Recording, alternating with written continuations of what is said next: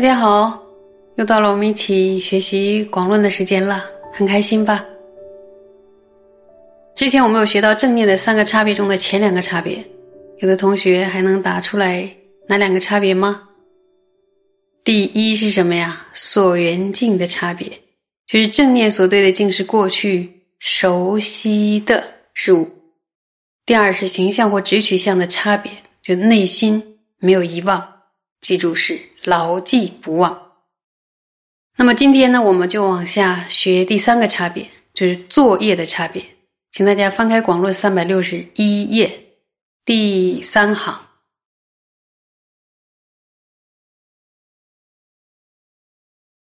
作业差别者，未从所缘，心不于散。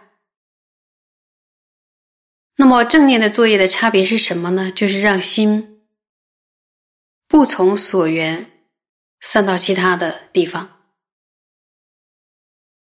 那么总括一下，就正念就有三个差别：一所缘境的差别，所念的境就是先前已经熟悉的事物。如果先前完全没有办法接触，也不了解，是没法意念的。而且呢，如果先前越熟悉的境，你意念的就越清楚，对吧？你越越熟悉，就不用费力气就想起来了。第二是形象差别，就心不忘，让自己的心明显的看到境。还记不记得此处的不忘有什么差别啊？不是指别人来问的时候或自己思考的时候想起来的。善知识的教授是这样，不是这样，对吧？是长时间的能够将心安住在一个善所缘境上，所以一旦心安住于所缘境上，就尽量的什么延伸。拉长安住时间越长越好，这就是训练正念最有效的一个方式了。那么第三个就是作业的差别，正念的作用就是指心不会散乱，不会转移到其他所缘境上。那么这个不散为业呢？第三个就是在说明正念的作用。这个正念呢，就是。能让我们的心安住在所缘境上，不会散乱，就是不会从所缘境上散到其他地方。这正念就像一个抓取力一样，就是一个抓住的力量。然后他用什么方式抓住呢？就是牢牢的记住、铭记，然后呢，才能够做到心不从所缘境。散到其他的地方，是不是可谓全神贯注？当然，这个全神贯注还有松紧适中的问题。我们再接着往下看，有找到啊，找到广论，如是心计所缘而调伏者。以以调相欲欲之，譬如于意监牢数住，以多监所细期狂相，次调相师令如教行。若行者善，若不行者，即立钩数数治法而令调伏。如是心如未调之相，亦念所。复于前说所缘兼住，若不住者，以正之钩治法调伏，见自在转。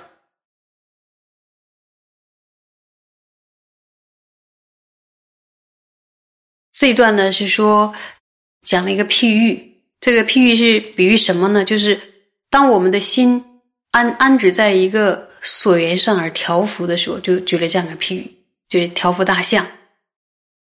那怎么调伏大象呢？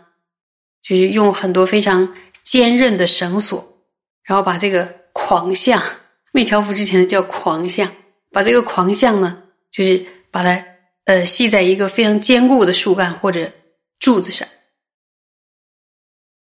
如果这头狂象能够按照调相师所调教的这样的，它很听话，它去做，当然就很好。如果这个象狂象不服气，不服从那个调相师的调教，那调相师要想办法了，怎么办呢？就用锋利的铁钩一再的惩罚这个狂象，令狂象驯服。那么这个比喻到底要说明什么呀？这个狂象比喻什么呢？我们的内心啊，就像一头疯狂的大象，一定要正念的绳索系在前面所说的锁缘锁缘的坚固的柱子上。然后，如果内心无法安住的话，就应该用那个正知的那个铁钩穿穿，好像把它穿透一样。那个正知穿透了这种散乱的状况或者昏沉的状况，然后逐渐的、逐渐的。控制我们的内心，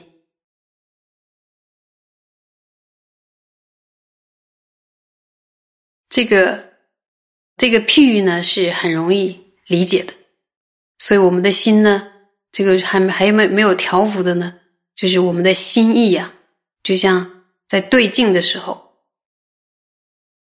它会恣意的产生烦恼，完全的不受控制。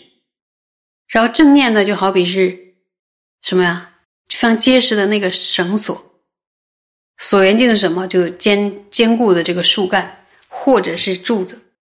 为了调伏内心这头狂象呢，必须以正念的绳索将这个心啊，将这个狂心，然后绑在这个锁缘镜上，对不对？如果心不听话的话，就用正知的力钩束束来治法，使心调伏。有没有听清？如果愿意修习生摩他的话，就是这样调伏自己的。很难想象我们的心像一头狂象吧？没有修行之前就像一头狂象，可能很多人还觉得我还算温和，温和会趋向于静的时候会不升起各种烦恼吗？好，我们再往下看，看原文。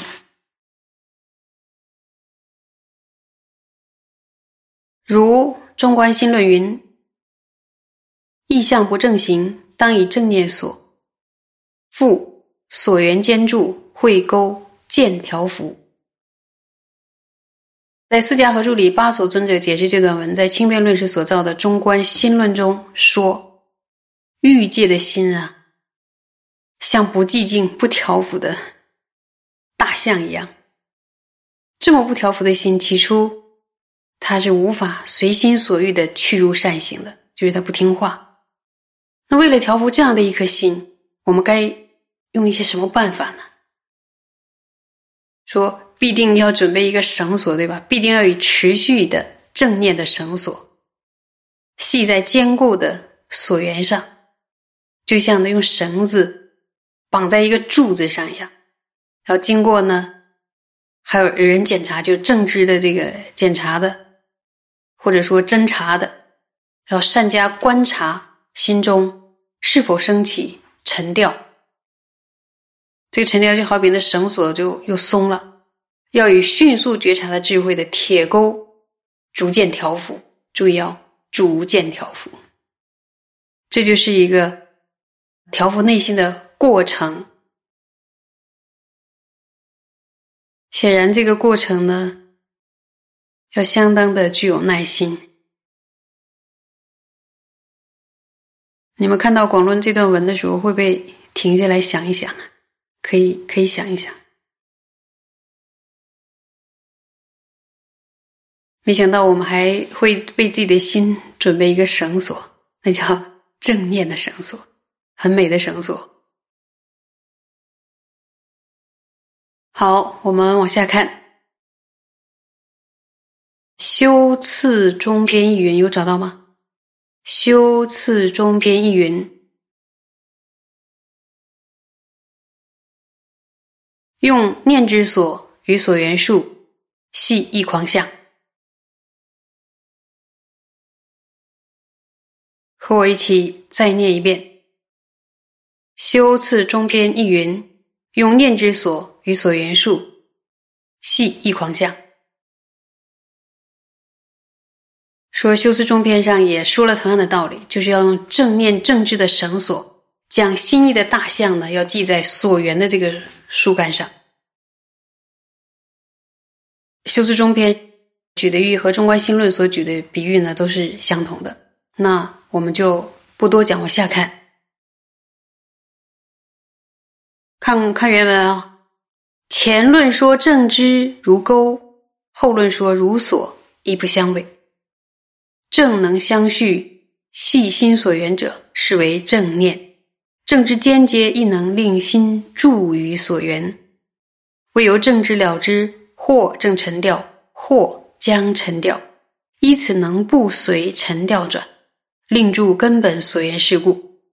又如前引世亲菩萨一说。念之俱能住所缘故，这一段呢，就是宗大师解释说，前论提到了正知如同铁钩，这里边的前论就是指刚刚的中观心论。那么在中观心论里提到了正知如同铁钩，后面的论提到了如同什么绳索，对吧？后面就是修辞中篇，在修辞中篇中提到正知就像绳索一样。所以这两者呢，就是说意思大致相同。那么看起来字面是好像有点说的不一样，有没有相违呢？大师说不相违，是不相违。为什么呢？因为直接讲内心持续的记在所缘上的是正念，而正知也能够间接的令心投注于所缘。注意是正知啊。那为什么正知能够令心间接、间接的投注在所缘上呢？因为正知是个侦查的，对不对？透过正知了知，像一个摄像头一样，然后再看这个是否正在沉掉，或者即将已经出现沉掉，然后借此我们看到了之后呢，就不要随沉掉而转，然后不要随沉掉而转什么意思？不要被沉掉给控制了，给淹没了。而能够呢继续安住在根本的所缘上，就如同前面所引，世亲菩萨也提到正念和正知二者都能够令心投注于所缘。所以，虽然中观心论和修辞中编中呢用不同的比喻来说明正知，但是内涵是一样，就是正念正知这两个能令我们的心持续的投注于我们该缘的所缘上。有没有发现，我们这个心像狂象一样？我们要修善的时候，他不听话的时候，佛陀教给我们用 用绳子，然后要是还有铁钩，然后要要驯服这个心。当然，这个绳子是正知啊，这正念啊，正知这样的力量。我们也拿到了工具，要把这个工具训训练出来。它完全是透过内心的。习练练出来的，就是一把心意的绳索，一把心意的铁钩，然后来降服心意的狂想，就是令未生的善能够生，令已生的善不散失，还能够增长。一旦我们完成了对内心的呃训练之后呢，你想想，我们的心听话了，我们想要的做什么善行就做什么善行，我们将极大程度的获得了自由。所以，因为最后有那样的结果。那么整个过程中呢，这个这个调伏的这件事也是蛮值得的，对不对？所以要耐心，因为结果的太令人欢喜了，所以过程中呢是可以忍耐的。今天就讲到这儿，谢谢大家。